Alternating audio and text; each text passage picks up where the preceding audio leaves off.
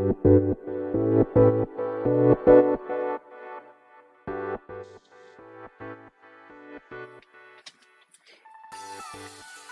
い、始まりました。本を読んでは、独り言ラジオ。私、変な髪型をしたポンコツ薬剤師こと、町田和俊でございます。はい。というわけでですね、今日も読んだんだか、読んでいないんだか、積んだんだか、積んでいないんだか、といった本たちの中からですね、一冊紹介して、ゆるーりと語っていきたいと思います。本日お届けいたします本は、絵本ですね。マルタと自転車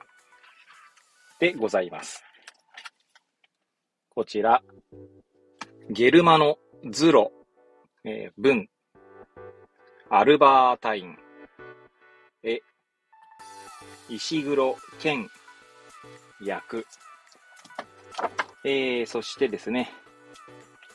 これはトランスワールドジャパン株式会社から2006年8月8日初版第1釣り発行となっております。はい。では、いつものようにこの本と出会ったきっかけ、えそして本書の内容を紹介し、最後、独り言 という3部構成でいきたいと思います。はい。えー、こちらの本はですね、まあ、いつものように、まあ、サムネイルの写真を見ていただければわかる通りなんでございますが、釜石市立図書館にて、まあ、借りてきた絵本でございます。はい。で、まあ、いつものタイトルだけですね。基本的にはね。はい。皆さんは、マルタと自転車。まあ、マルタっていうのはカタカナになってますけれども、えー、ね、そのタイトルだけでどんな物語かなと想像しますでしょうか。まあ、このサムネイルのになんだ、写真を載せましたが、その表紙も見ずにですね、タイトルだけで選んだんですけれども、まあ、こんな話だとはって感じですね、正直ね。私の中ではね。はい。いや、なかなか面白かったですね。はい。で、まあ、いつも、こう、タイトルで選んでいるのと、あとは翻訳された絵本をどちらかというと借りる傾向にあります。はい。えー、もちろんですね、例えば吉武慎介さんとか、まあそういう有名なですね、作者のものは、まあ、そもそもですね、本屋さんとかに置いてある確率が高いので、あんまり見かけない本を、まあ、借りようかなと思っているんですね。で、もちろん、その、日本人作家のものもいいんですが、翻訳された絵本も、その本屋さんで見ないものはですね、まあ、大体借りるみたいな、借りる感じでございます。えー、まあ、そんなきっかけではございますが、まあ、本書の内容紹介というとこなんですけども、こちらはですね、帯もなければ、どこかにこの絵本の要約が書いてあるわけでもないので、まあ、ざっくりとですね、説明しようかと思いましたが、最初の何ページかですね、えー、ご紹介しようかなと思います。はい。ここは丘の広がる静かでのんびりとした村。そこで暮らしているマルタは、新しいことや知らないことが大好きなオレンジ色の牛。友達みんなは丘を走る汽車が大好き。でも、マルタは飽き飽き。なんか、ワクワクすることないかなはい。えー、こんな、えー、一文から、えー、始まる絵本でございますが、まあ、マルタと自転車というタイトルが示します通り、この牛のマルタがですね、自転車に興味を持ってっていうお話なんですね。はい。で、まあ、どんなお話になるかは、えー、まあ、実際ね、手に取って読んでいただければと思いますけど、まあ、この絵ね、えー、絵はサムネイルの写真ね、見ていただければと思いますけど、とてもなんかこうキュートで、カラフルで、まあ、カラフルなのかわかんないかな。はい。いや、いいんですよ、このまた絵が。はい。っていうのはありますね。はい。で、まあそんな絵本ですけれどもね。ちなみにこの絵本の内容紹介とは関係ないんですけど、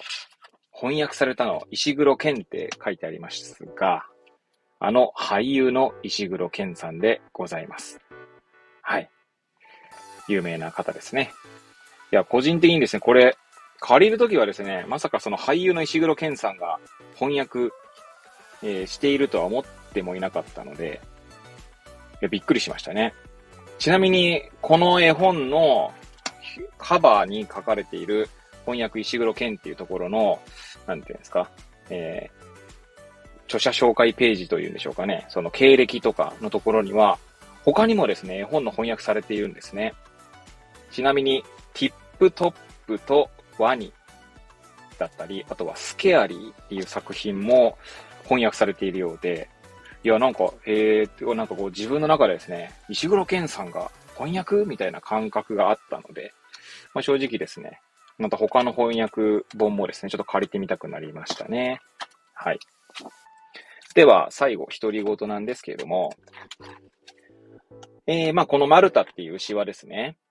まあ、新しいことや知らないことが大好きなんですね。で、えー、ちなみに先ほど私がね、読み上げた文章、えー、マルタが新しいことや知らないことが大好きだという文章が書かれている、え、ページの絵はですね、まあ、そこの絵には、まあ、一般的な牛です。つまり白と黒の、まあ、ブチというんでしょうか。まあ、白、白黒の牛が4頭書かれて、その横にマルタが、えー、横になって寝ているんですね。で、オレンジ色。まあ、オレンジ色っていうのか、まあ、表紙の、表紙の絵ですね。まあ、まあ、サムネイルの絵を見ていただければわかる通りですね。まあ、茶色がかったオレンジって感じなんでしょうかね。明るい茶色と言っても過言ではないですね。はい。いや、なんかこれ、どう、まあ、なんつうかね、特に私は何話そうかとか、あんまり考えずにこれ今回手に取っているんですよ。一度読んだんですけどね。で、まあ、とにかく手に取って、まあ、収録ボタンを押してみたんですけど、なんか改めて思ったのがですね、おそらく、マルタって、人と同じことがですね、なんかあんま好きじゃないのかなって。人っていうか、まあ牛なんですけどね、この場合はね。まあやはり自分が、自分自身が他の牛と見た目が違うわけですよね。まあもちろん牛がそう思っているかどうかわかんないですけど、まあ、牛じゃなくて皆さん自分で、自分のことを考えていただければと思うんですけど、まあ、なんていうんですかね、人と同じであることに対してどう認識するのかってことですよね。もちろん、人と同じであることで安心するっていうこともあるかもしれないですけれども、そのそこにですね、なんか刺激というものを、まあ、感じなくなるっていうことも一方であるんじゃないかなと思いますね。まあ、そういったことをですね、なんかもしかしたらこの絵本は表そうとしてるのかななんていうふうに、ああの、思ったりはしました。はい。で、そうですね。だから、新しいことや知らないことが大好きってことは、おそらく、その、日常ではですね、その、そういったものがなくて、まあ、飽きてしまっているっていうことはあるのかもしれないなと。このマルタが寝ている姿はですね、絵で紹介はできませんけれども、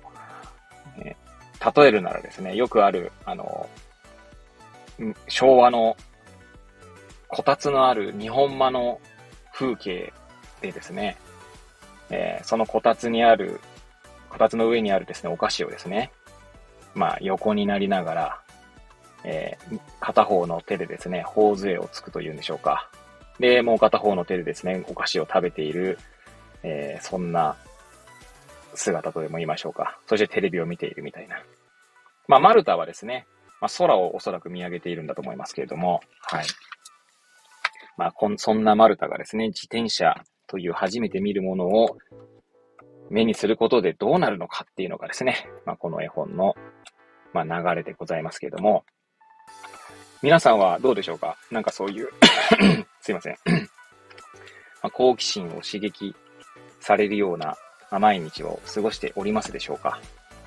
まあ、あるいは、そういった生活よりもですね、まあ、平穏というか、まあ、安定というか、あまり人と、むしろ同じことをすることに、まあ、安心感を持つタイプなのでしょうか。まあ、そんな問いかけをですね、えー、してみるきっかけになるようなお話なのかなとも思いました。まあ、かなりですね、ぶっちゃけにそんなメッセージが直接書いてあるわけではないので、かなりの購読を含んでおりますけれども、はい。まあ、今回の放送はここら辺で終わりたいと思います。はい。では、本日は、マルタと自転車という絵本をお届けいたしました。くだらない私の番組ではございますが、また遊びに来ていただけると嬉しゅうございます。そして、そして、えー、リンクもね、貼ってありますけれども、ノートですね。ノートで、本を読んでは、独り言ノートというですね、まあ、記事を毎日公開しておりますので、お時間ありましたら、そちらの方も遊びに来ていただけると嬉しゅうございます。それでは、また次回お会いいたしましょう。ごきげんよう。